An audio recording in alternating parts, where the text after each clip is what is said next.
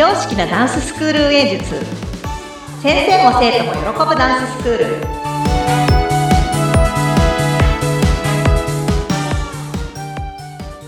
本気で踊り本気で学び本気で楽しむ幸せ製造工場ケンケンダンスファクトリーこと伊予田智子ケンケンですよろしくお願いしますインタビュアーの高野です。よろしくお願いいたします。お願いしますありがとうございます。ケンケンさん、もう夏休みも真っ只中ですね。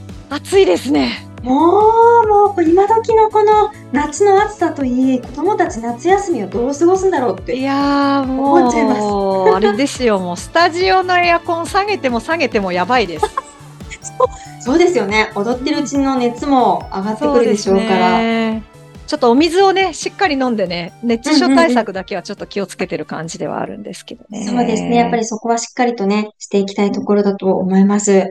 まあはい今日はですね、ぜはいひケンケンさんに、ダンスを踊る理由、そこをちょっとまず聞いていきたいなと思っていたんですけど、はい。うんうん。そうですね。まあ、ちょっとまあ、前の回でも少しお話ししたんですけども、はい。まあ、私の、その、ダンスのインストラクターになったきっかけは、まあ、ちょっと、面白い無茶ぶりな先生のおかげで、急に先生になったっていうところはお話しさせてもらったんですけども、はい。いい先生になりたい。みんなにこう、また来るよってうん。言ってもらえる先生になりたいっていうところから、まあ指導面や技術面のコンプレックスもあり、もう最初は結構、ほぼ闇雲感があって、こう、インプットとアウトプットを同時にどうやって進行していくかってところに、うんちょっと頑張ってはいたんですけども、はい。まあ実際問題、こうダンスっていう活動をこうやっていくにあたって、まあ一番最初に実感したのが、なんか、まあ、先生っていうよりかはうん、ケンケンさんって言って、毎週来たよって言って踊ろうみたいな、なんか、やっぱある種のね、居心地の良さというか、はい。自分の居場所をものすごい感じたんですね。うーん。なんか結構、あの、割と悲観的で、はい。今だとえって言われるんですけど、うんうん割とネガティブで、え、ものすごい、なんて言うんでしょう、こう屈折してる自分、自分で自己分析するに、まあそういう人間だった私が、え？来たよって言われることで、はい。なんて言うんだろう、こう、自尊心と自己肯定感を、まあ唯一保つことができた場所っていうのが、その、最初にいただけた、はい。ダンスの生徒さんと過ごす時間。そういうものを、気持ちを、その、うんうんなんだ、なんとかこう表現できないかなっていうふうに思ってったのが、のインストラクターを始めて、次の段階入った時から、だんだん私がやりたいダンスってジャズダンスじゃないかもしれないってなってきたのが、やっぱその表現にフォーカスしてから、はい。割とね、結構瞑想することになるんですよ。うん。私の踊りってなんだろうみたいなあ。ジャズダンスってなんだろうみたいな。私のやりたい踊りってなんだろうって思いながら、例えば、こう、そういうネガティブな気持ちとかええ、憎悪とか、そういうものもそうだし、悲しみもそうだし。まあもちろん喜びや楽しさも、ダンスってそういうふうに表現はできるんだけど、はい。意外とその表現って、なんかダンスだったら何でもできるじゃんみたいな。うんうん。あ普段は口に出しちゃいけないこととか、うんうん。なんか人の前でこういうことを言ったらダメとか、はい。なんかちょっとこう、例えばこう、社会的なものに対しての、多いって思ってる部分とか、うんでもそれダンスで踊る分には、これいけるぞみたいな。そうですね。表現っていうかね、芸術、として芸術として。意外となんかこれって、はい。私好きかも、みたいな。うん。そういう、そういうところで、なんかそのはい。自分、その、もちろん生徒さんに対してこういう人でありたいとか、必要とされたいとかっていう部分はあったんですけど、うんうん。そのダンスの面に至っては、はい。なんかそういう、私にできる表現の場みたいなところで、意外とそ、の、選んでくる曲であったりとか、はい踊りのテーマとかう、んその動き方とか、まあ当時はボキャブラリーも引き出しも少なくて、まあ大した動きはできなかったですけど、まあ私なりになんかそういう部分ってちょっとあったなって、それはね、今でも変わらないなっていうふうに思います。そうなんですね。そうなんですよ。なんか結構こう欲してたのかもしれないですね。そうですね。その、本当に自分のあり方みたいなところも、とても求めていたし、探してる最中だった。もうそれもありますね。うんうんうんうん。なんかでもそういう目標とかはい。理由とかが分かったりすると、はい。なんかこう加速度も変わってくるじゃないですか。す私やっ。てる意味ってこうだったんだっていう、うんうん意外と結構人って、うんなんで私ってこれやってるんだろうっていうことの方が、はい。意外と多かったりとかで、で、そうかも周り。の声とかもうんうん。あるし、え、それ何のためにやってんのって聞かれうんる質問ってはい。結構あるじゃないですか。とてもあると思います、ね。多いですよね。多い結と思構割と。はいなんで、私なんか結構闇雲にダンスやってるって思ってる人からすると、もう本当はい一番もうなんか最強に多い質問ナンバーワンが、え、何のためにそれやってんのってすごい、めちゃめちゃ多いみたいな。ええ、どんなモチベーションでそれ保ってられるのみたいな。ええそこに繋がってくるんですけど、はい。案外そういう質問がもう昔から多くて、はい。え、なんで踊ってんの？いつまで踊るの？何のために踊るの？みたいな。なんでずっとそんそんな、何、テンション高くいられるの？みたいな。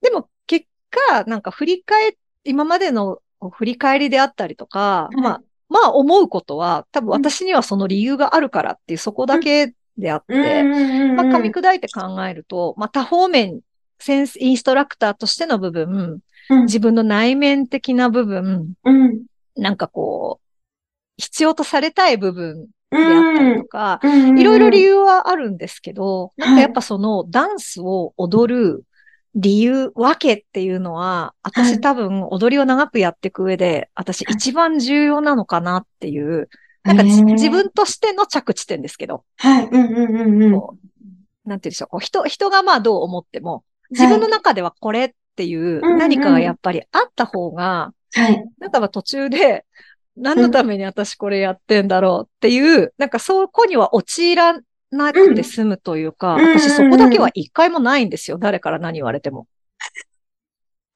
そう、そうなんですだねっ。て、ただ好きなだけでそこまでやれないでしょうみたいな。うん。めちゃくちゃ多いですもん、それ聞かれるの。確かになって思いながら。へえ。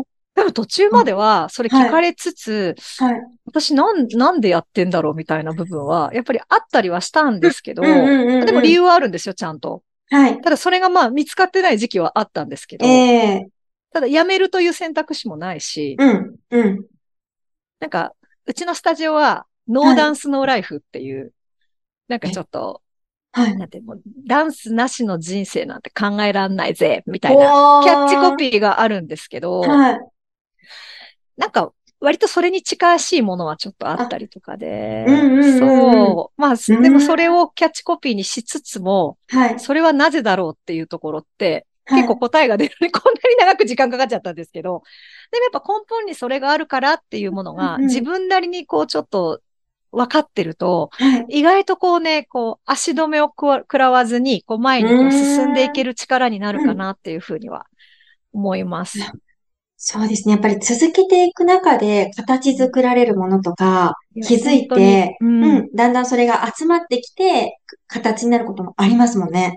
あります。でもなんかこう、うん必要とされてる、されてない感については、はい。第三者の声って絶対欲しいじゃないですか。そう、そうですね。でもそれをいただけた時のありがたさが、うんより感じられるようになると、うん、あ、うん。私やっぱりこれやっててよかったっていうね、はい。なんかそこにつながってくるから、やっぱ人とはい接してることに対してのありがたさとか、うんうん。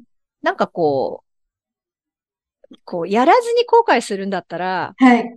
まあ、やって後悔することの方が、まだちょっといいじゃないですか。でも、案うん。外ね、やって後悔したことってなんか振り返ると一個もなくて、はい。意外と失敗だったりとかしても、うんうんうんうん。多分それを考えたりとかすごいすると、ね、はい。なんかこういろいろ考えて足止め食らっちゃうよりかは、うん。割とその自分がこうしたいから、こうされたいから、こう思われたいからっていうその根本の目標がそのダンスが上手になりたいとか、こはい。う有名になりたいとか、なんかコンテストで勝ちたいよみたいな、そういう目標もすごく大事だけど、なんかその踊る意味みたいなその根本があると、私は結構なんかね、モチベーション保つのがすごくいいのかなっていうふうには。思いますだから、ね、ぜひちょっとわかんなくなっちゃったら、一回立ち止まって、なんかいろいろ書き出してみるといいのかなって思いますけどね。ですね。今の自分の立ち位置とかね、あり方とかそういった部分を一回見つめ直す。でも止まらないんですよね。動きとしては結局止まらないんですよね。止まらないためにそれしてあげるとね、意外とね、うんたった1年前でも全然ね、なんかこんなこと思ってたんだっていうことがすごくあったりするので、私は常にね、あのネタ帳があって、ネタ帳。まあ、振り付けや構成なんかも書き込むんですけど、はい学校で学んだこととか、そういうことも全部すべて一冊のノートに書いてるんですよ。へえ。だからこう、先生が教えてくれたことで心に残ってる言葉とか、はいそれを受けて自分の感想とかも全部ノートにしたためてるんですけど、うんちょっと振り返ると、私こんなこと考えてたんだっていうのもすごくなんかそれを呼び水に次の作品につながったりもすごくするので、うん意外とまあスマホとかありますけど、はい。あの、ノートにアナログで書くっていうのも私はすごいねおすすめしてるんですよ。そうですよね。手を動かすともう、それでインプットされる部分もありますからありますね。。ありますし、うんうんうんもうめちゃめちゃ書き殴ってたりしますし。感情が乗ってる。荒れてんなみたいな。なんかもうそういうのもあったりするので、結構ね、あの、面白いなって。そうでしょうね。めちゃめちゃ丁寧に書いてる時とか、うんうんどういう心境だったんだろうって思いながら、確かに、あの、心がそこに乗っちゃってます。そうそう、荒れてる、荒れてる、荒れてるみたいな時もあったり。そう、なのでね、なんかそういうのももろもろ、なんかその、その一冊が愛おしくなったりもしますしね。そうですね。成そうですよ長記録みたいに見える部分もあるでしょうからね。本当に、本当に、なんかそうやってこう、ね、皆さん普段子供さんやご家族のことはそうやって大切にしてるけど、おそらく自分のことってうん、なんかあんまり大切に、もうちょっと大切にしよう、自分のことをみたいな。なんかちょっとね、自分のことを好きになったり、愛せれるきっかけになったりはするかもしれないですかね。客観視できるので、ねあこ、の人面白いみたいな、自分なんですけどね。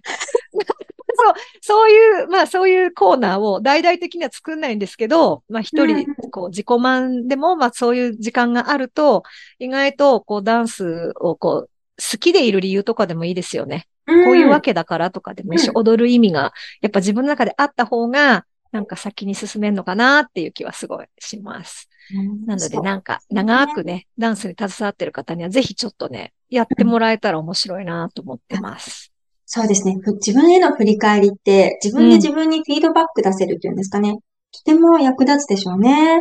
いいと思います。ああ、すごい今日もまた、これですよね。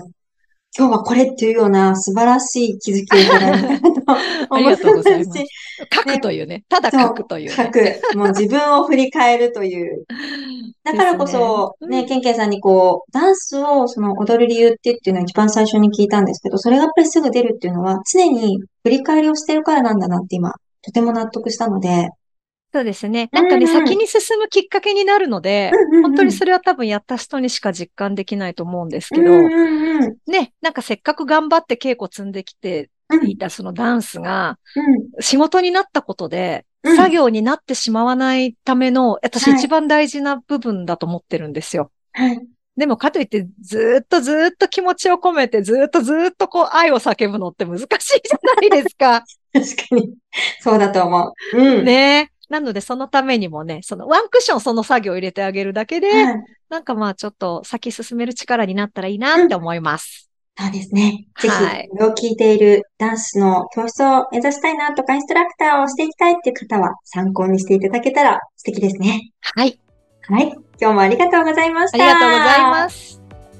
ケンケンダンスファクトリーは、工場長ケンケンが熱い時代を生きてきた大人たちも、未来を担う若者たちも、ダンスを通じて自分の心と向き合い、みんなが一つになれる場所です。ケンケンダンスファクトリーの詳しい内容や、内容につきましては概要欄をご覧ください。それではまた次回お会いしましょう。